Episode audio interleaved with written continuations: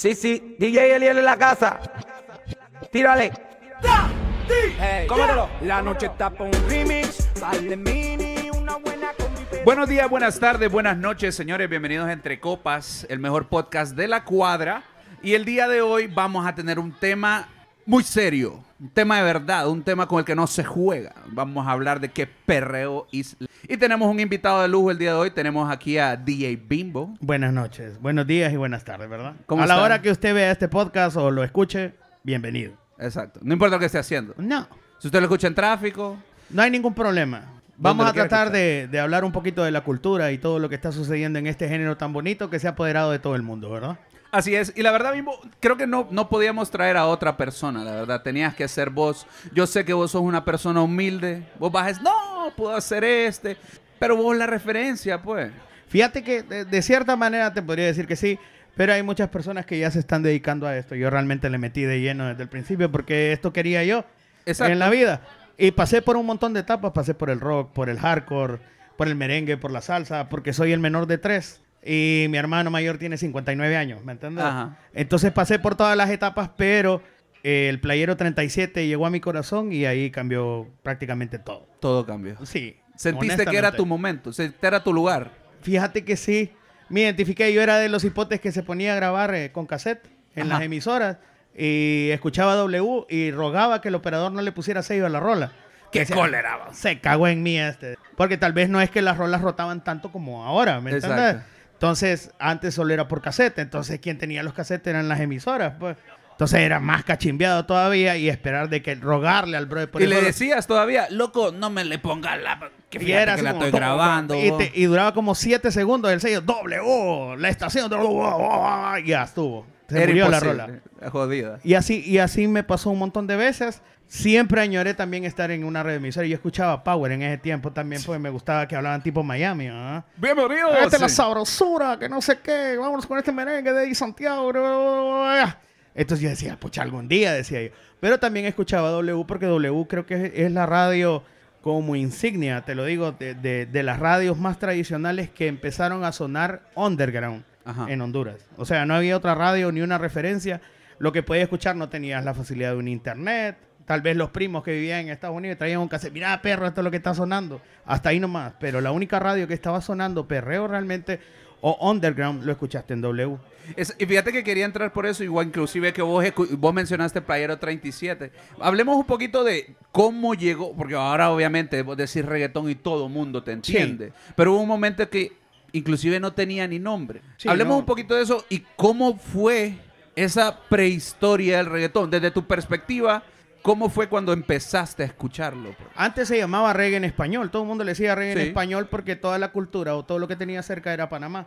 Ajá. Entonces lo que escuchabas vos era al general, a Nando Boom. Eso lo escuch- y un poquito de, de, de jamaiquino. O sea, de dembow jamaiquino, que de ahí fue saliendo el reggae en español. Hay una lucha constante entre Panamá y Puerto Rico. Por eso hubo tanto rollo cuando el Chombo dijo que, que el reggaetón de la mata había salido de Panamá, que después de Puerto Rico. Y así empezó la lucha. Pero en ese momento, pues, lo que sucedía y se empezó a llamar underground. ¿Por qué underground? Porque no es que sonaba en las radios, sino que sonaba en la calle. Exacto. O sea, lo que podía disfrutar estaba en la calle porque eran cassettes grabados. Es la historia de DJ Playero, que fue el que metió a Yankee en el estudio y empezó a hacer una base de reggaetón jamaiquino, de donde salió el underground. Entonces ahí empezó la historia, por eso Yankee siempre en sus shows, ahora siempre Lo saluda menciona. a Playero, que por cierto vamos a tener la oportunidad de verlo aquí. se- No, hombre. Creo que es el fin de semana, creo que es, eh, va a estar Playero y va a estar Nando Boom. Este fin de semana. Este fin de semana que, que No, viene, creo que va a ser en Radio House Casacampo. Es una, la- una de las leyendas del underground. Claro. O sea, estás hablando del pionero o el que puso la primera piedra en esa construcción. pues. Así es. Entonces, y te lo trae, te traen a Nando Boom de Panamá, que tiene años, tiene historia. Entonces, esa combinación es perfecta. Y, y yo en mi tiempo, te lo juro, que empecé a escuchar underground porque tenía la W de referencia, tenía primos también que andaban en ese flow. Entonces, o lo escuchaba en cassette o lo escuchaba en radio. Obvio, empezamos a escuchar solo playeros, porque así se empezó a llamar en la calle. Y, era, y no era porque era un título, sino que el señor DJ Playero, obvio, tenía ese nombre y eh, lo que salía en los cassettes era Playero Underground, Playero Live. Y entonces él empose- le empezó a poner nombres como Playero 36, 37. obvio, los que escuchamos nosotros fueron los que se pegaron. Los que ya funcionan. Por el Playero 1 nunca No. Me imagino que haber no, sido una no cosa pusieron nombre. espantosa. Y ya después dijeron como el- por el 23. Y ¿Por si le ponemos vamos? 23, 24 20 y así. Pero los que se pegaron fueron como el 36, tal vez. el Cuando ya le agarraron el modo. Le agarraron el feeling y, y fue, y eran una. Era una chorrera porque no es como que Era tenías, todo, pues. no tenías aquí preparado todo y que ibas a cortar las rolas. Ahí era one take. Las que me, y las que me ajusten. las- voy a eso- grabar a lo que me ajuste. Eso es lo que sucedía. El playero 37 originalmente son 45 Sí, minutos 45. sin parar. Sí, para. ¿Por qué? Porque DJ Playero lo único que ponía era darle rec, démosle, dale, empezó Yankee. Y empezó a grabar con Rey Pirín, grabó con Don Omar para hacértelo un poquito más corto y así se fue dando el underground. Pero no era que tenías la facilidad de poderlo hacer eh, en un estudio totalmente, lo grababan en un apartamento donde vivía Playero. Ajá. Que eso es parte de la historia y Claro. de esta gira de, de Daddy Yankee, que él cuenta esa parte del underground, de cómo llegó él, llegó Nicky Jam, ¿me entiendes? Entonces fueron cosas que se fueron dando y en ese tiempo pues el internet no era lo mejor. O sea, Sí. no existía. Lo más Sí, man. cercano de ese tiempo en el underground creo que era el internet por teléfono. Que yo tuve Ah. serios problemas por eso, porque para descargar una rola se tardaba hasta 3, 4 días.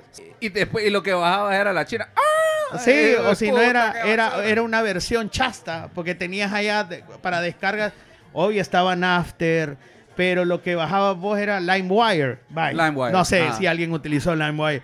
Y a veces bajabas una versión que era mala. Y vos te decías, ap- aparecían cinco estrellitas, de aquí es, decía. Esta ta. es la buena. eh. Y yo lo hacía en la madrugada. Cuando llegaba el recibo, el problema era mi mamá. O sea, que salían 10 mil pesos y había bajado dos rolas nada más. Y era cachimbiada y ir a chambear para ver cómo conseguías el pisto del El teléfono. Me decías que la primera rola que vos escuchaste fue Playero 37. Fue 37 porque era una versión larga. Después empezó a salir lo mejor de lo mejor. Uno, no sé si alguna vez escucharon esa rola, pero yo la puse hoy casualmente en la radio para generar un poquito de, de nostalgia. La radio XS trabaja con nostalgia y lo nuevo. Claro. Entonces a mí me gusta combinar eso porque ahí está jalando todas las edades. No solo los jóvenes que ahora escuchan Bad Bunny, ¿me entiendes? Ajá. Yo sé que hay un montón de treinteros como yo, o que ya vamos para los 40, que ya estamos, que, que disfrutamos de todos esos de éxitos, pues. Sí. Con ese perreo que es el que escuchás en las discotecas, porque ya después, obvio, el género fue cambiando totalmente y no es tan, tan party. Sí encontrás party, porque ya hay muchos que siguen haciendo underground por manejar la nostalgia. Claro. Y la nostalgia es la que consume. Sí, a mí me parece súper importante. ¿Cómo vos tomaste la... o- ok, vos escuchaste Playero 37 y vos dijiste, esta onda va a pegar. ¿Vos sabías que eso sí iba a crecer? Fíjate que sí. ¿O dónde pe- empezaste a ver eso, Sí ese pensé que iba a crecer porque lo que escuchaba yo y estaba en el colegio, las paris, te lo juro que yo, mi apodo sale de mi colegio, yo me gradué en el Santa Teresita, Ajá, en el, centro. Entonces el uniforme era blanco. Y en ese tiempo es lo único que le voy a agradecer a esa persona porque era una exnovia que me decía que yo era la sudonita bimbo. Porque como la donita era blanca, la azucarada, entonces esto... Ay, y una vez escucharon mis aleros, ya estuvo, Ule. moriste. Solo era bimbo, bimbo, bimbo. Y uso bimbo con N porque lo no me demandara. Aunque trabajo Porque con algún él- día vas a llegar al nivel mundial. no, pues. porque ahora ya trabajo con ellos, pues entonces a veces Ah, es más gracioso ver el, el- la, la- la botarga de Bimbo y el Bimbo. Entonces es Bimbo con Bimbo. Entonces Bimbo. nunca tuve problemas, pero yo lo hice por eso, porque ya después cuando empecé, empecé en radio, yo empecé en W. Entonces no es que me iban a- mi nombre real es Luis Mauricio. Entonces no era como, ah, Luis Mauricio. en- en- entonces era chasta, pues. DJ Luis Mauricio. Entonces a mí me dijo Eduardo Lozano, que es el director ahora de, de W y estuvo en XY y me llevó a XY. Ajá. Me dijo, y ajá, ¿y cómo? No, es que fíjate que mi alero me en Bimbo. Bueno, dejémoslo como Bimbo. Y así se quedó para toda la vida. Sí, ya no te lo quitabas ni en broma, pues. Entonces, ¿qué me, qué me habías preguntado? Ya me perdí. Solo estaba contando mi historia. Creció. de- ¿Cómo fueron esos primeros ramalazos que empezaste a ver Co- crecer? Como ya lo tenía en cassette, pues después vino la época del CD. En ese tiempo el CD, pues yo ya podía tener un, un alero en la Kennedy, porque en la Kennedy era como la base de uno, y es mi barrio. Había un brother que quemaba, entonces lo que hacía yo en los recreos es que en el recreo te dejaban, daban los mensajes, como era un colegio católico, Ajá. entonces yo lo que le metía era reggaetón. Ajá.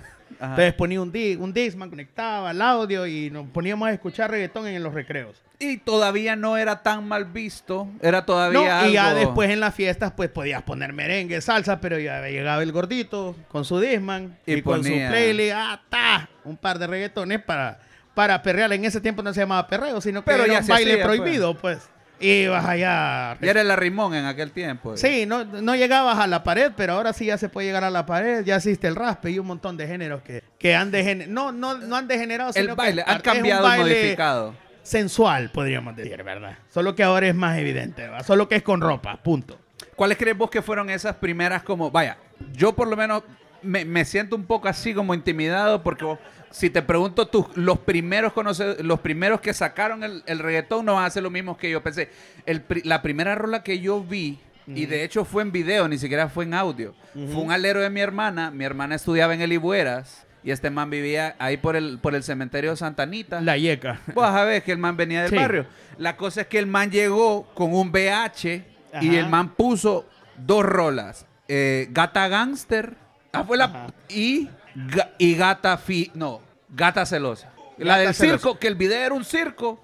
Esa, esa, ¿Es Gata Fiero o Gata No, Celosa? es Gata Celosa. Gata Esa Celosa, es Manati. Valentino y Héctor y y Tito. Héctor y Tito. ¿Qué era Esas fueron las. Y yo dije, de aquí soy. Y venían pegados, porque lo que hacía el género o hacían los boricuas para ahorrarse plata en el video es que se unían. De repente venía Héctor y Tito, fíjate que tengo esta rola, y venía Don Omar y Darían, que fíjate que tengo esta, unamos la rola. Ajá. Entonces era la mitad de la rola, Sí, que ponerle que era Gata Gangster y después salía Gata Celosa. Ajá. Entonces ahí se ahorraban un- una plata Entre cuatro pagas. Sí, pues. y todo el así mundo, pues. empezó. Entonces siempre mirabas lo- los cortes ahí. Pero ahí estás hablando de que 2002, 2002. Por ahí. 2001, por ahí iba ese, ese feeling. Después, obvio, el género fue creciendo. Ya ellos iban a tocar a, a lugares como Centroamérica. Por eso dicen que Honduras es bien importante en el género urbano, porque ahí fue la primera vez que vino Yankee, vino Ivy Queen. Hay mucha gente que no, no se acuerda de, de la primera avenida de Héctor y Tito en San Pedro. Ah. ¿Me entendés? ¿Por qué? Porque en Centroamérica era como la meca del, del- del género. Y eso, vaya, te voy a poner un ejemplo. Yo siempre he pensado que a Honduras le pudo haber pasado lo que le pasó a Colombia en el género urbano si nos hubiéramos mantenido. Y si los De productores... que en algún momento hubieras tenido buenos exponentes. O sea, iba a ser un espectáculo, pero lastimosamente las personas que sí estaban haciendo bien las cosas dejaron de hacerlo. Dejaron de- no tuvi- le faltó seguir con esa lucha, decís vos. Sí, y también es que eran, eran personas que estaban fuera del género, solo que eran productores, Ah. eran músicos. Te voy a poner el ejemplo, Nilo Espinal. O sea, Nilo lo conocimos nosotros en el, en el underground como Neptune. Y Ah, estaba. Salomón y Neptune. Entonces, obvio, él era del rock. Y obvio, el rock no le dejó seguir. Igual siempre tuvo la contra. Hay mucha gente que lo, que lo, que lo criticó y él tuvo que ver, se salió, se salió de Y eso. el man dijo, realmente aquí no creo que vaya a pegar esto, dijo el man. No, no tal, le vez, tuvo fe. tal vez sí le tuvo fe, pero su visión o lo que él amaba era el rock. pues. Claro. Entonces no le vas a quitar a, a algo a alguien. Él creo que todavía sigue haciendo, pero ya no tienen nombre, sigue grabando para cristianos, pero le pudo haber pasado a eso. Entonces Honduras era la meca. Yo te puedo contar uno de los testimonios que mucha gente no sabe. La primera vez que vino Daddy Yankee para el Mega History, creo que lo había hecho W. Yo era apoyo en W. Es más, ni a porción llegaba. ¿Dónde fue? ¿En Confetti o en Alejandro? No, eso ¿O dónde fue, en Lomas del Boulevard. Más de alguien tuvo que haber ido o se dio cuenta de ese concierto. Tenemos por aquí alguno de esos que fue a ver a Yankee a Lomas del Boulevard. Ahí está, mira. Mira, Dios mío, aquí tenemos... Vámonos, el- Bimbo. eh, Tenían seguro. Que ellos estaba seguro. acá. Te quiero decir, fíjate que yo tengo un video, no sé en qué formato, pero yo andaba una cámara de video Pixeleado como Mario, como Sí. Mario 1, ¿va? y mira, Yankee vino con cinco personas. Eh, me acuerdo que solo cobró como 10 mil dólares y lo hizo, y hizo un toque en Choluteca que aunque no lo crean, el hombre fue en paila Choluteca porque el carro de la radio se había fregado, entonces pedimos un flete para llevarlo.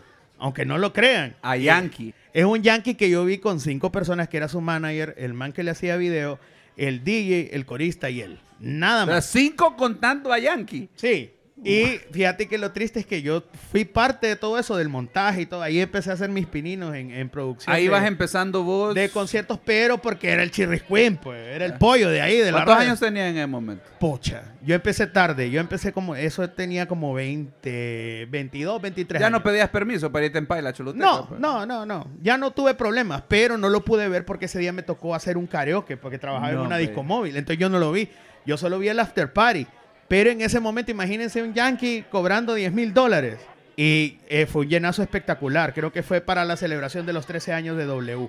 Me acuerdo en aquel tiempo, no sé si eran 13 años. Pero el hecho es que eso fue creciendo. Ya después, obvio, no mirábamos shows tan constantes como los que vemos ahora. Pucha, la- el- este Claro. año ya vimos a Carol G, vimos a Anuel, vimos a Y Wisin y, faltan Yandel. Bad Bunny y Yankee. 2010 fui- vimos a Don Omar, o sea, Y ahorita viene Daddy Yankee en su última vuelta. Te estoy hablando 2008 ahora, cuando ya Yankee era Yankee. Y creo que lo hizo 2000, 2017 y ya venía con 34 personas. Ese era el crew de Yankee. 2017. Sí. Aún así me No, parece. 2018, no me acuerdo. Pero ¿no? igual me parece 34, me parece poca gente. No, pero ya viendo. Para Yankee. Te estoy haciendo la comparación de 34 personas cuando vino en el 2004. Con A cinco. cuatro y él.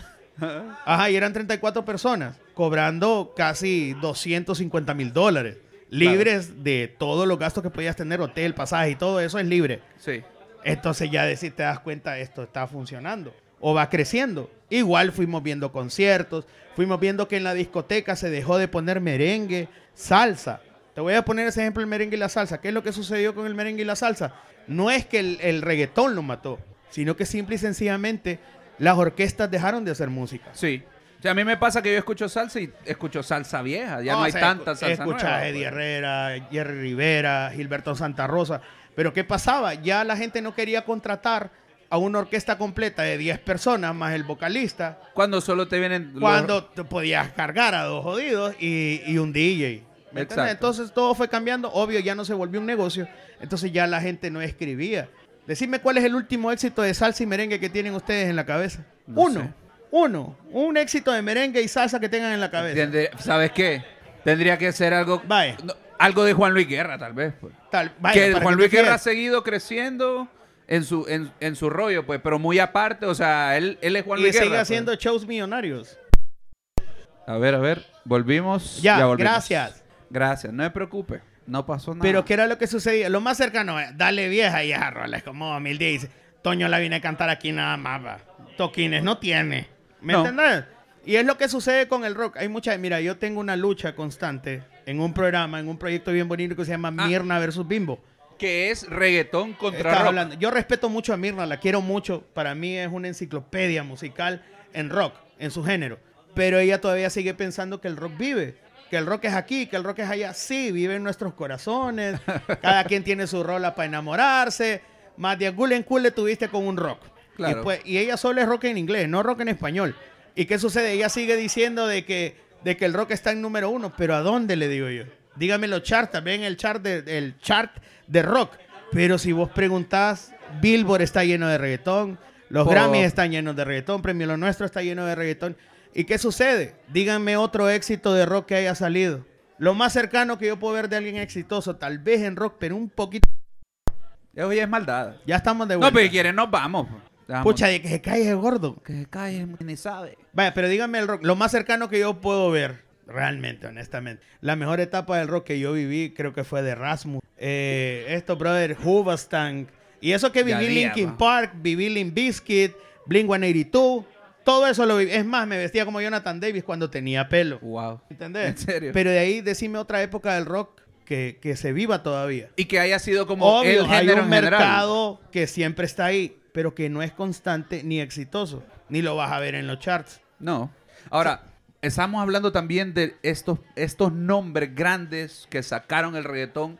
O sea, de Puerto Rico y de Panamá a salir. Y, y Centroamérica obviamente recibió al, al que viniera. pues. No, pues Pero, sí. ¿cuáles fueron otros? Obviamente, para mí, Dari Yankee, Nicky Jam, Don Omar, Te podría decir el- Tito. Te puedo decir el chombo de Panamá. Qué chombo bueno vino aquí a San Pedro con todo el combo cuando salieron los cuentos de la cripta Los cuentos 2. de la cripta. Fuck. ¿Y quién no ha cantado el cubo de leche? ¿Me entendés? O el gato volador. Y, y son cosas que fueron creciendo y fue parte de la cultura. Y no es que las radios dejaron de poner eso. Lo que pasa es que la gente ya no lo pedía igual. Exacto. Mira, Mirna tiene una lucha conmigo porque me dice, sí, que los reggaetoneros agarraron la cultura de los rockeros y por eso usan camisetas. Le digo yo, Mirna, nosotros estamos manteniendo el rock vivo todavía. Porque todos los reggaetoneros vagos que usted les dice empezaron escuchando rock. Nos van a tirar hate. No, pero pero- no me importa. Porque yo opino igual que Vin. No, pero es que es cierto y no es mala onda. Pero dígame que otro artista de rock. A ver, mira, hay, hay muchas posibilidades de que nosotros podamos ver a Metallica ya en su última gira y en Honduras. Posiblemente, te lo digo. ¿Por qué? Porque ellos ya están buscando otros mercados porque ya en Europa aburren. Sí, son llenazos. Guns N' Roses anda cobrando un millón y todavía te cobra un porcentaje de las entradas porque es Guns N' Roses. Pero no son bandas que volvieron a sacar algo nuevo que vos estés eh, consumiendo Sí. siguen viviendo de Paradise City, de Sweet Child of Mine y ya estuvo.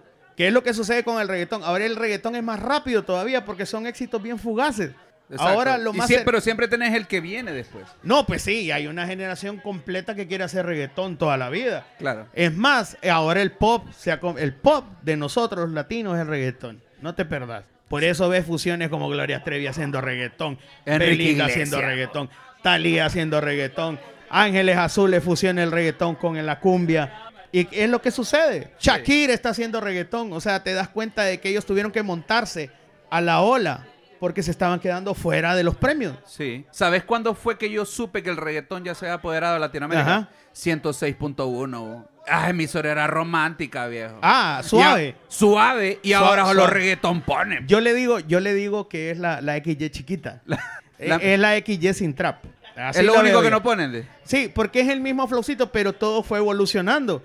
Para mí suave sigue siendo esa suavecita porque lo que te está sonando es, El reggaetón es nice. Colombia, es como Sebastián Yatra, Maui Ricky, correcto. ¿Qué te suena? Eh, te suena un poquito de Shakira. Todavía suenan de vez en cuando Camila, vaya. Vaya. Pero imagínate que hasta Rey, que está, sus éxitos, los últimos éxitos de Rey, que en cinco años son de reggaetón. Son de reggaetón. Entonces ya te das cuenta, no, esto ya estuvo. Ahora- y, por, y por más que querrás educar a la Mara, no es que el reggaetón sea malo. Depende. Todo el mundo dice, sí, que lo que estás creando es un vago, que no sé qué. Y yo tengo la idea y creo que todo el mundo va a concordar con esto. El reggaetón puede tener malas palabras, pero la educación la recibe usted en la casa, pues. Claro. Allá usted quiere arruinar, pues. ¿Sabes? Ahora, hablando un poquito de cuando el reggaetón empezó a crecer, ¿va? Mm. empezó el dembow, empezó a sonar, se empezó a armar los paris de puro reggaetón y lo que vino con eso fue el, el odio, el hate. Ajá. Las generaciones mayores empezaron a odiarlo un poco. Vos No todas, nuestros papás sí. Nuestros papás. Ya Tú- ahorita nosotros no inventen. No, nada. ya no, ya era el colmo. Ya, ya es hipócritas. Hipócritas todos. Es tontera. Tontera. ya. Pero los papás de nosotros sí lo miraban como maleducado. Claro, y, y- y es entendible, digamos. Sí, Por correcto. la manera- porque Aniceto Molina se buscaba la manera de decir las cosas sin decirlas. Arri- arriba y abajo. Pues ¿me sí, pero vino el reggaetón y te dijo las cosas como eran. Correcto. Y ya lo decían casi. Y es más, y ha sido censurado por mucho tiempo, pues. Claro. Y ahora todo el mundo grita mamar culo, pues fácil. O sea, vos le vas. Yo como dije, en esa parte de Zafadera yo la bajo y toda la mara la canta como que fuera el himno nacional, pues. ¿Vos crees, Bimbo? ¿Vos crees que alguna persona que antes, esta pregunta es súper seria, Ajá. Que una persona que antes no se dejaba mamar culo, ¿vos crees que después de escuchar a Bad Bunny haya dicho, puta, era que es tan rico que me mamen el culo? No, o tal vez posiblemente lo hacía, pero decía, uy, qué prohibido. Ahora ya lo puedo comentar con mis amigos. Pero ahora ya es normal como decir, no, sí le mamé el culo. Sí, o sea, ya estuvo, pues. Sí lo dije Bad Bunny. No, y lo peor que los aleros lo secundan porque también lo han hecho y de decir, va, qué rico, man. Oh, Man, una Qué vez. bello. Una vez un alero, estábamos hablando. Un par de personas decían como, bueno, tenemos un amigo que todo el mundo conoce en el podcast que se llama Percy Laines, Perky, J, que siempre sale con las preguntas más imprudentes. Ajá. Y estábamos varios y dice, Maje, ¿vos te dejarías mamar el culo? Y entonces varias personas empezaron a decir, no, Maje, que, uh, que esto, que cómo vas a creer.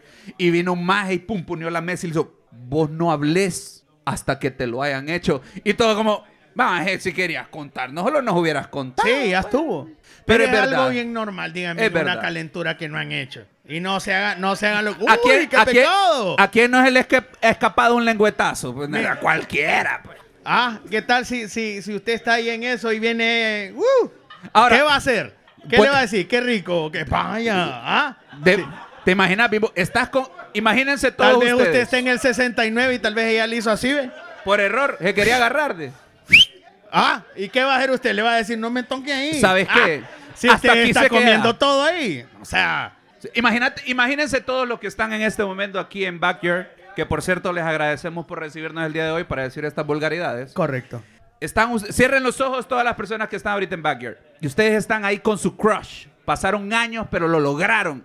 Y su crush, pues, eh, Lo estoy cerrando. viene y, y- y- y pone, y pone el dedo por ahí. Vos no le vas a decir, pará, andate de mi casa. No, yo me pongo coqueto y le digo, así vamos. Ahí vamos. Así vamos. Va, pues. Y, ¿Me to- entendés? y todas estas puertas yo considero que sí las ha ido abri- abriendo el reggaetón. No, sí, pero tal vez le dieron, es, es el hecho, vaya, le voy a poner a la, el, por ejemplo, a las mujeres tan bellas, tan hermosas, sin ellas no podemos vivir, pero el empoderamiento femenino que ha dado el reggaetón le da la libertad a la mujer de poder responder de mala manera y con guante blanco decirle al hombre, aquí estamos, perro. Por eso Carol G es famosa. Por eso Nati Natasha es famosa porque les dio ese empoderamiento de poder corear a los cuatro vientos que te odia y que no te quiere volver a ver. Claro.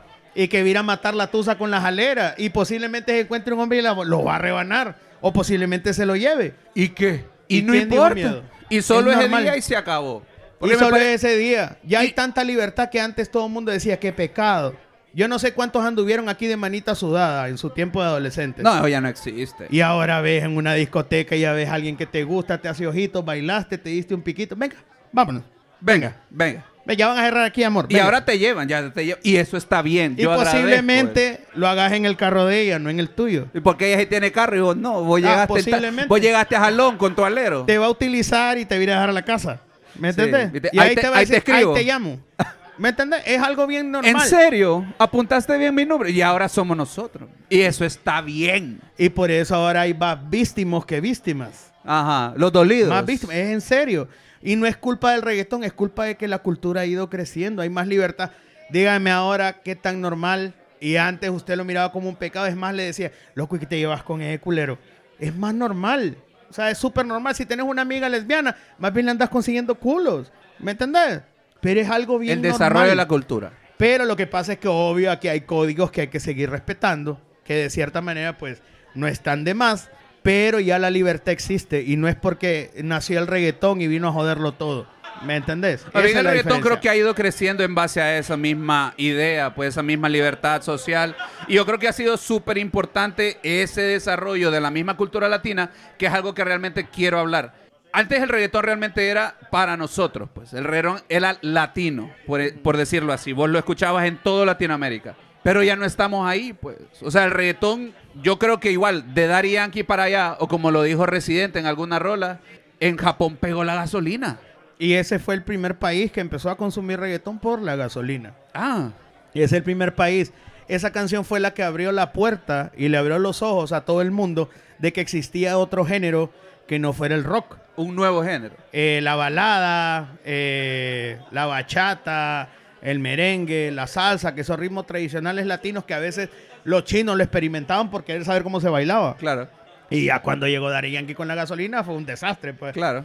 Y ahí aparecieron otros artistas o representantes, después de Héctor y Tito, que era Don Omar, salió Wisin y Yandel, ya, había, ya escuchábamos a Voltio, ya estaba Alexis y Fido. Voy acá Family. Voy acá Family. Aquí todavía estaba Carlos Cólera, estaba Remolino. Aquí no le gustaba cantar las cinco hermanas aquí. Buena rola. Y era una versión live, pues. Ajá.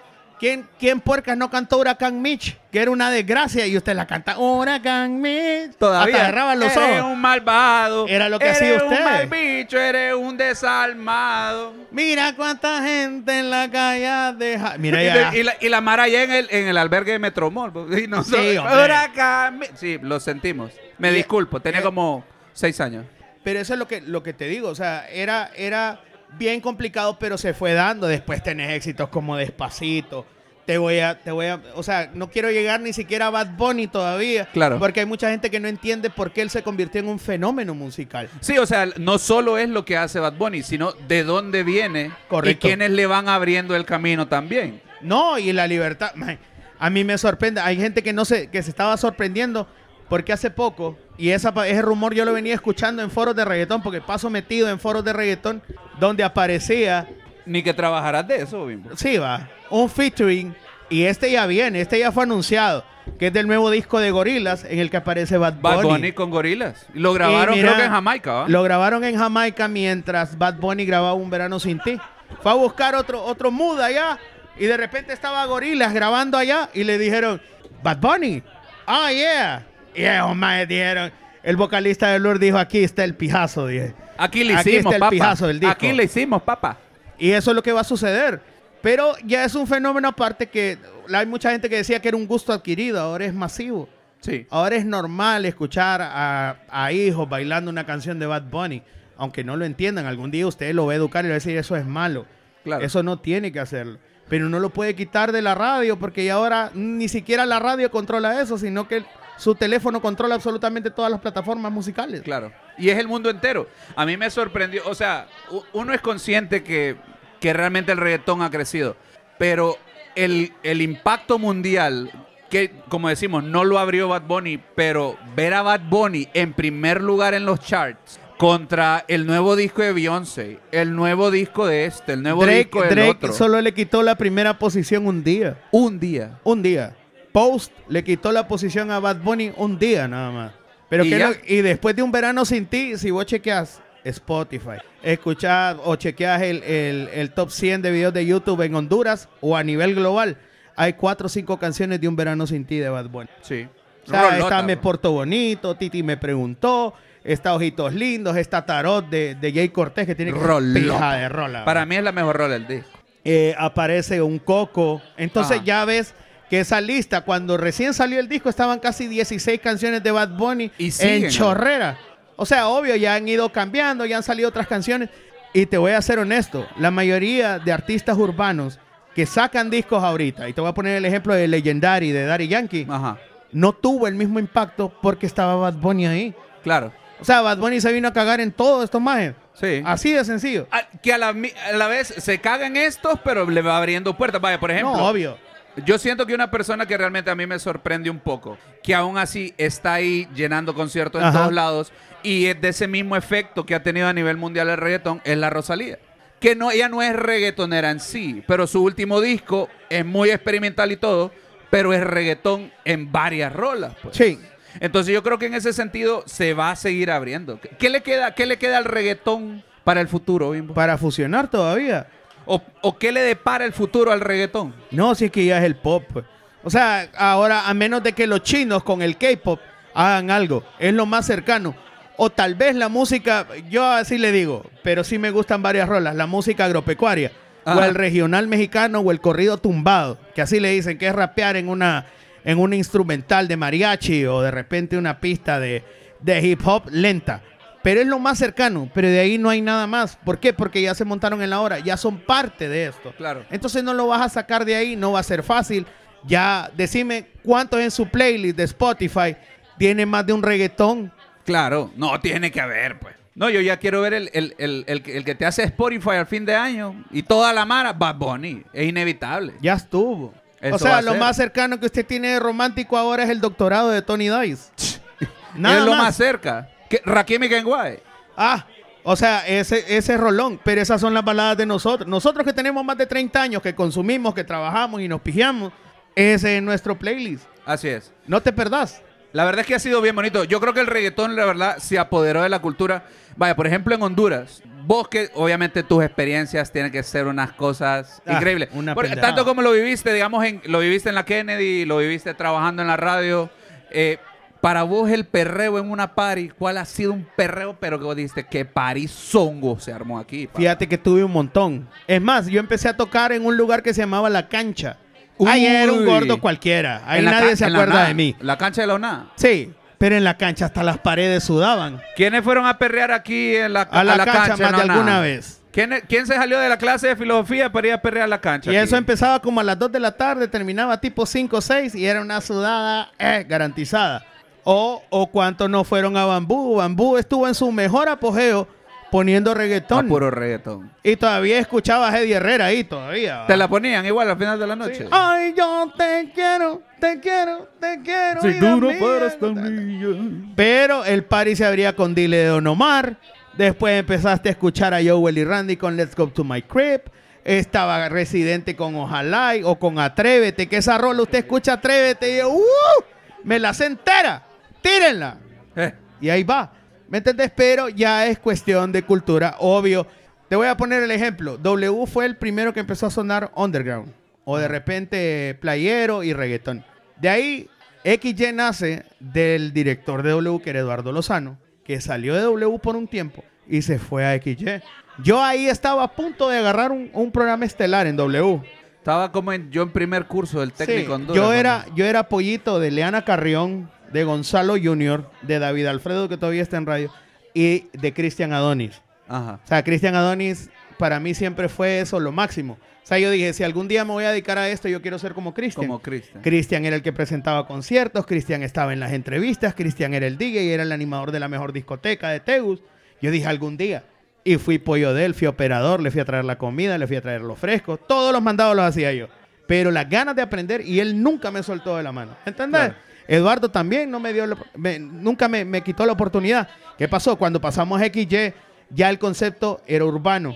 La mayoría de radios yo las consideraba sopa de olla. Era de todo. pues. Porque lo que trae la sopa de olla es pataste, plátano, Todo. camote, todo. Repollo. Pero XY llegó con un concepto netamente Específico. urbano. Ahí solo sonaba rap, reggae y reggaetón. Y ya.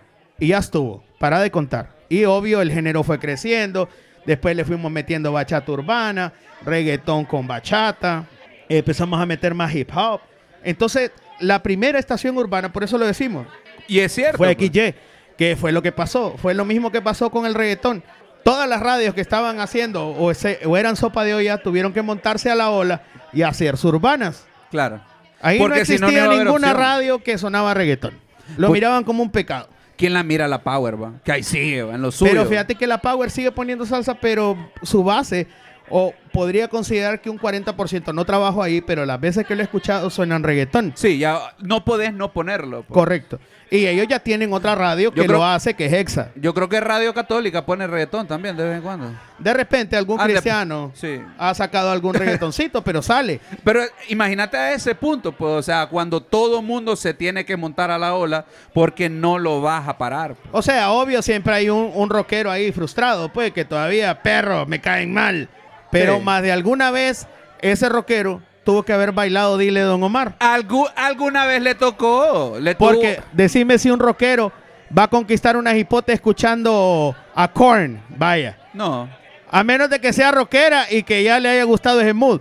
Pero de ahí, si no bailas con reggaetón, no vas a agarrar nada, papi. En la pista no. No. En la pista es Y imposible. en la disco tampoco. Eso es lo que sucede. ¿Cuál fue ese perreo? Nunca me dijiste cuál fue ese perreo que vos diste esta pareja, Leo de control. A mí me, o sea, si me preguntas, siempre me gustó Wisin y Yandel. Ajá. O sea, yo podría decirte un Rakata, un Dile Don Omar. Era la rola que para vos. O sea, era el que prendía el party. Te puede decir, eh, siente el boom. Uh, qué buena rola. O sea, eran rolas. Obvio, antes existía el Tratra de Don Chesina. Claro, claro, El claro. Chesidón. ¿Me entendés? Eh, el- la de Julio Voltio, esta de Champion. La rompe pantalones. Estaba la rompe pantalones de Bio. Sí, estaba ella se arrebata de, de, De- de de Latin, Latin Fresh. ¿Me entendés? Entonces ya eran rolas que prendían. Escuchabas. Yo todavía escuché Point Breakers con Pégate, Pégate, Pégate, Pégate. O Mujeres de Trevor. Que Mujeres, pégatele bien al cuerpo de tu hombre. Es biografía de, de Eddie D, que esa era como la, la Uy, rola prohibida. rola. Mami, quiero esta noche estar contigo, mami. Mami. Y se escuchaba una chava. ¡Ay! ¡Uy! A ver, para ir cerrando el tema, porque ya la trivia se va a poner Sí. buena aquí en Backyard, ya no lo para nadie, Bimbo. Al reggaetón ya no lo para nada. No, no, yo creo que hay que aprender a vivir con él. Para y mientras que- el género siga creciendo, yo voy a seguir teniendo trabajo. Entonces, Así, y agradecido con el de arriba de que chamba hay. Fíjate que sí, y, y darme la oportunidad de seguir conociendo el género, porque esto se va fusionando. Yo soy una persona que vive todo el día escuchando música. Claro. Y no solo te escucho, si a mí me preguntas, mi artista favorito es Bruno Mars. Y a mí me llega Bruno, o sea, no hay otro artista para mí como Bruno. Claro. Pero, ¿qué es lo que sucede? El reggaetón tengo que seguirlo escuchando por todo lo que sale. Tuve que pasar la- la- el trap completito, con las malas palabras, censurar cada rola que sonaba en la radio. ¿A vos te tocaba hacer eso? Sí. O sea, era, era Vos- complicado. pero vos, pero- vos sos el que, el que, el que la retorces la palabra. Es que No. En vez de... "Oh, No, trato de que no se joda tanto. Ajá. Porque a veces, y también le dejaba malas palabras, porque si vos le quitas todo, Ahora, ¿cómo haces? Porque ahora el reggaetón rola. ya no se puede. ya es normal. La primera rola que yo dejé suelta, sin, o sea, sin censura, fue Creepy Kush. Esa papada fue orgánica totalmente. La dejaste ahí que... No, porque si le quitabas lo- las malas palabras, Bueno, perdí el flow. Solo tenés el ritmo de la rola. Después fue Cuatro Babies. Ajá. ajá. O sea, ahí le decía ya más Arcángel, moderno, pues. te pongo en cuatro, te la chupo, te la vuelvo a la mera. Y entonces, ya era normal. Obvio, hay canciones que todavía se siguen censurando, o sea que pero, Añejo, no le- Añe- Añejo sí lo censurabas, Añejo. pero Ñejo no era tan comercial. Pues no creas que tampoco nosotros sonamos tanto underground o cosas que no. O sea, nos vamos a lo comercial y realmente si tenés el oído para escuchar un éxito, lo vas a poner. Hay muchas canciones que no pasan de una semana y no van a causar ningún Claro. efecto. Es como, como, vaya, te pongo el ejemplo de Bad Bunny. Bad Bunny todas las rolas son buenas. Todas las rolas, sí, claro. Increíblemente, el brother, aparte de eso, es compositor. Posiblemente se separó de DJ Luyan y los Mambo Kings porque él mismo producía sus beats. ¿Quién fue el primer productor? ¿Quién fue el, el que lo soltó y dijo, no, la verdad es que este chavalo no... No, fíjate que no lo soltó. Hubo una riña que fue los Mambo Kings, que eran que- los que grababan con Héctor el Father. Ajá. Y DJ Luyan, que fue uno de los DJs, fue manager de Farruko, fue manager de De La Ghetto y de Arcángel. Ajá. Él fue el, produ- el primer productor. De Bad Bunny. pero fue una mala negociación. Creo que de cierta manera Bad Bunny se dio cuenta que él podía hacer las cosas solo y que tenía la suficiente plata en ese momento de pagar al mejor productor como Tiny, como Looney, Tiny. a cualquiera, a Jumbo el que produce solo. Hay un montón de, de productores. Entonces él dijo, no, me desligo de esto. Ya hubo un problema de plata y obvio, por obvias razones, pues la mayoría de las canciones o las primeras rolas de Bad Bunny todavía tienen derecho a los Mambo Kings y de Luyan. Ellos siguen viviendo de regalías. Claro. Pero imagínate cuántos discos ¿Cuánto sacó Bad fue? Bunny. No, y cuántos discos Bad Bunny ha generado desde la pandemia. Sí. Tres. No, son cuatro. Son cuatro. Yo hago lo que me dé la gana. Yo hago lo que me da la gana. Las que no salieron. Las que eh, salió que iban con, a pa- salir. con por siempre. Eh, yo hago lo que me da la gana. Las rolas que no iban a salir. Eh, el Eh, último tour del el mundo. último tour del mundo. Y, y Verano, sin ti. Decime cuál de todas esas rolas, tal vez una no te pegó. Sí. De ahí ese brother se volvió masivo totalmente. Y todo el mundo lo disfruta. Levanten la mano, perdón muchachos, si están en la bebiata o en la plática, levanten la mano a los que les gusta Bad Bunny. Más de alguna rola de Bad Bunny. Por favor, levanten la mano con honestidad. No sean tan haters, pues. Ahí está. No mientan, no mientan. A una. ¿A cuántos Unita. todavía les gusta Daddy Yankee y quieren ir a ver a Yankee en su última vuelta? Claro, papá. Así de sencillo. Y este es el público que consume. Claro. Aparte. Estamos en un nicho un poco, o sea, esta Mara vino a, a escuchar reggaetón toda la noche. Y, a, No, y eso me y a ganar una trivia de reggaetón. Bueno, prepárense, ¿va? Ah, con todo. Es más, yo quiero hacer esa trivia porque me dijeron que aquí es bien famosa, entonces yo quiero hacerla. Muy bien, muy bien. Va, va Bimbo en mi equipo. Bueno. Vaya. Por cierto, para que paso soy bicampeón en ¿Hay esta shot, trivia. hay shot de, de, de Grolis aquí? De todo, papá. Ah, bueno, voy ahí entonces. Aquí Verde no, uno no la pasa mal. Bimbo, me alegra mucho haberte tenido en el episodio. Me alegra, porque honestamente yo te lo digo y te lo dije desde la primera vez Ok. que te invité. Vos tenías que ser, pues. No, y hay un montón de cosas que podemos seguir platicando. Ojalá se dé la segunda parte y la puedan hacer conmigo, no hay problema. Claro que sí. Porque si soy bien Con vos y religioso, con Yankee. me gusta hablar shit, me encanta. O sea, yo te dije la vez pasada, a mí si me dejan aquí, olvídate, va. Yo No, aquí me vamos, quedo. Y de verdad valió la pena. Eh, no sé, no sé si alguien quiere darme su top 5 de canciones, si se puede acercar aquí al podcast. ¿Quién quiere pasar aquí? Ya. Su, su top 5 de canciones de reggaetón. Váyala de pensando. toda la vida. Váyala pensando. Váyalas pensando. Por mientras, Bimbo, decime cuáles son tus proyectos ahorita, en qué estás, contame qué tenés. Fíjate que estoy haciendo un montón de cosas después de que, de que la pandemia terminó. Traté de mantenerme bien vigente. Estoy tocando en un montón de discotecas. Ahorita hay un proyecto bien bonito que nació de Santé, que se llama Carrizal La Sosa. El que no. ¿Quién aquí no ha escuchado Carrizala Sosa? ¿O quién ha escuchado esa lista en Spotify que se llama Carrizal La Sosa? To- Todos escuchamos Carrizala Sosa. Bueno, pues ese proyecto nació de ese playlist. Es un buen amigo de nosotros que generó la playlist. Y nosotros le pedimos el permiso de poderle poner nombre a ese proyecto. Un proyecto humilde, como dice Dibrasco, Ah. donde hay reggaetón con banda. El DJ soy yo, que es el que tira la instrumental. Y ahí se monta la guitarra de Ramsés Barrientos, el bajo de Denis. Y también hay batería. Por ahí está Jonathan. Rotamos los músicos. Obvio, Jonathan. Eh, Jonathan. No, Jonathan está. Yo creo No, que es Jonathan es, eso. el batero de todo Honduras. Es queso. Man es un queso. crack. Pero de verdad hay varios. Ahorita se me escapa el nombre del otro batero. Pero es un proyecto que empezó en Santé. Ahí eran los sold out. Ahora tenemos la oportunidad de ir a varios bares y siempre nos causa lo mismo. Éxito. Que se llenen. Y eso habla del reggaetón. Eso habla de cuánto la gente lo consume. Y estamos sonando reggaeton hits. O sea, te sonamos eh, éxitos del reggaetón. Te voy a poner un ejemplo. Aventura en la disco bailoteo. Eh, Siente el boom. Rakata, mírala bien. O sea, eh, sonamos Dile Don Omar. Ah, hay un setlist de Bad Bunny que está muy bien. Que ya nos acoplamos a, a ese flow. Y vamos bien. O sea, desde reggaeton hits a lo más nuevo. Y este fin de semana, para los que quieran ir o tienen pensado salir, vamos a estar en Beer Garden para que vean ese pequeño proyecto bonito y que vale la pena. Para que lleguen, señores, va a estar Bimbo y toda la banda. A ver, Bimbo, antes de terminar, a ver, te- tenemos ya a alguien con sus cinco rolas aquí, ¿Quién cualquiera se que pueda aquí pasar. con sus cinco rolas? El que se acerque la vamos a sacar. En lo que se acerca, Bimbo, te voy a hacer unas preguntitas rápido. Ok. Esa preguntita vos me respondés lo primero que se te venga a la mente. A la puta. ¿Estás listo? Dale. Posición sexual. No, mentira, me estoy broma. No te preocupes. A ver, igual me gustaría que todas las personas las pudieran responder. Vamos a tratar de hacerles un espacio para escucharlos. Ok. La primera me parece importante. Ajá. El, ¿Quién crees vos que es el GOAT del reggaetón? ¿El qué? El GOAT. El más grande de todos. Yankee. Yankee. Yankee. ¿Estamos de acuerdo? O ¿Alguien sea, aquí hay mucha diferente? gente que ya lo ha comparado con Bad Bunny, pero si hablamos de generaciones, Le falta. Le o falta. sea, no, estás hablando de una carrera de Le falta- 34 años. Le faltan Yankee. 30 de carrera a Bad Fuck. Bunny. O sea, yo ni sé por qué puta se, se está retirando. Pues, me imagino que quiere un break para con- conocer a los bisnietos o a los nietos. Ya quieres salir a pasear, vos. Pero, o sea, Yankee es Yankee, aquí en la China. Ok, siguiente. A esta pareciera la misma pregunta, pero puede no serlo. Ajá. ¿Artista favorito? Mi artista favorito. Ay, hijo de puta, tengo un pija. Tego me gusta. Tego. Para mí, Tego. Sí, para mí es la leyenda. Podría decirte que Wisin y Yandel también son de mis Ah, favoritos. Mira vos. Tengo todos los discos de Wisin y Yandel.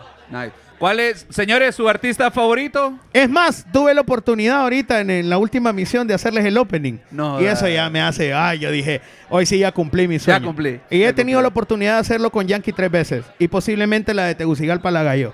No como jodas. opening, como DJ y animador. Nice. Entonces eso para Merecido, mí ya es... Merecido, Bembo. No es, no es cosa de, de cuestión de ego, sino que es de esas cosas que cumplí. Es una carrera, o sea, es tu yo carrera. necesito Has mantenerme crecido vigente, me gusta esta mierda, entonces, por eso.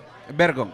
A ver, siguiente. Artista sobrevalorado en el reggaetón. Sobrevalorado, juego. Es que es pesado. Aquí, Ay, espérate. aquí puede haber. Sobrevalorado. odio. Espérate. ¿Estamos sonando? Sí, yo creo que sí. No. Podría decirte Anuel, Anuel. Anuel suena como artista sobrevalorado. pero acá. para mí sobrevalorado se llama Maluma. Maluma, Maluma. para mí, no, es un popcito él. También, también. Estoy de O acuerdo. sea, qué guapo, qué lindo, está bien. Dos, dos. Pero para mí sobrevalorado es Maluma. Ozuna. Osuna, podría ser Osuna. Podría ser Ozuna. Pero, mira, ve, Osuna tiene un fanbase y también tiene demasiados éxitos atrás. Tal vez ahorita no lo recordés porque hay un montón de artistas. Pero Osuna no podría ser sobrevalorado para mí. Es más, es uno de los artistas De los nuevos. más millonarios en el mundo porque ha sabido invertir. O sea, tiene bienes raíces, Taqui, está taqui, invirtiendo taqui, en equipos de básquetbol. O sea, le va bien. Ah, ok. Ok, siguiente, siguiente pregunta. Mejor dúo. Me- puta, me jodió Yo, mira, esta. a, a mí Wisin y Andel, a mí Wisin y Andel me encanta, pero lo que Joel y Randy fueron para mí, viejo, te digo que fue es que bastante. creo que esto va por generaciones. Claro, claro. Si nosotros tenemos arriba de 30 o 35 es Wisin y Yandel. Claro.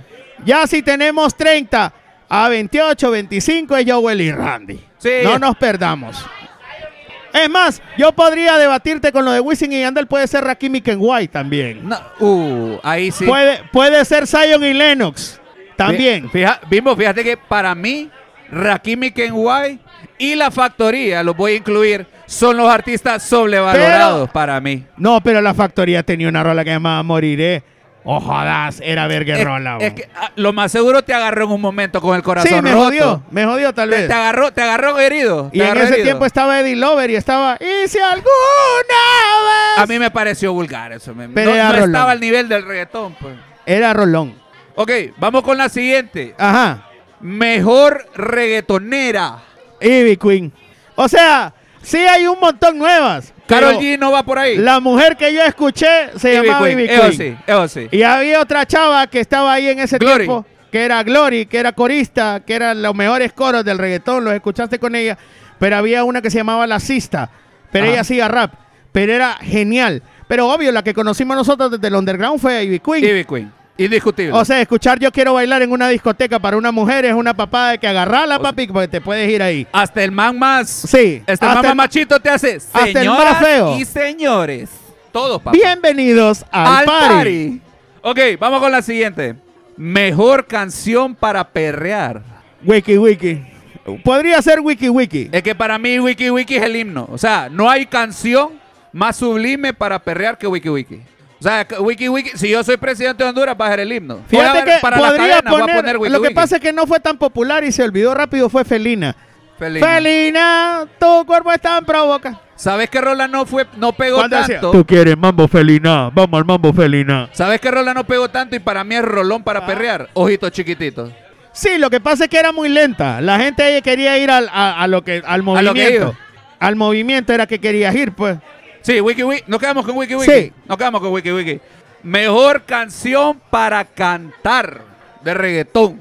Dile de Don Omar o Atrévete de Calle 13. Uy, Todo el mundo se la sabe. Creo que atrévete todo. Ojalá y también todo el mundo se la sabe. Sí, pero yo podría poner Dile o Atrévete. Creo que son las rolas que más se sabe la Mara. O Rácata, vaya. ¿Cuál?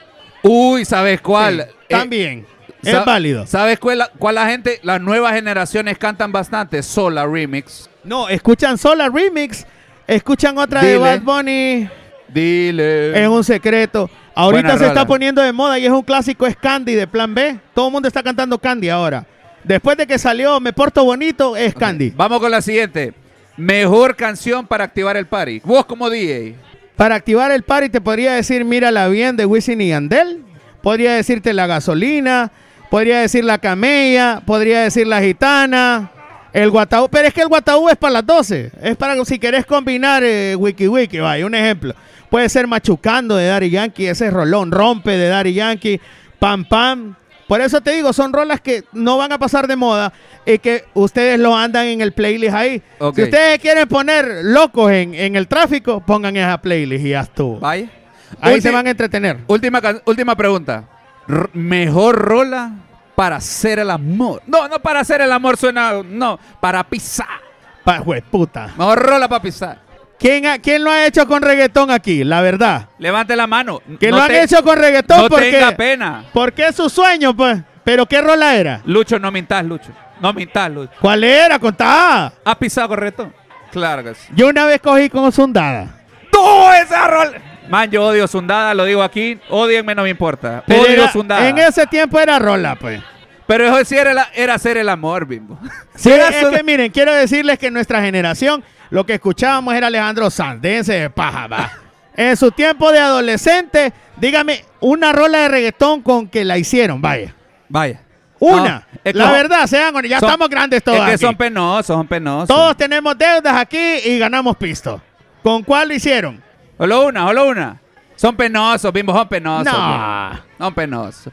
Bimbo, te, te agradezco mucho. Ahí están. Besos mojados, mira. Uh, uh. Qué picardía. Oh, ok. Qué picardía. Ok. Bimbo, Ah, te, déjala que rebulee cuando suelto.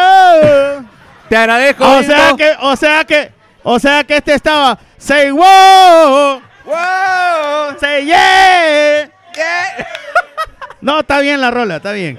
Bimbo, te agradezco mucho, viejo. La pasamos No, gracias súper a ustedes. Gracias a toda la gente aquí en Backyard. La pasamos increíble.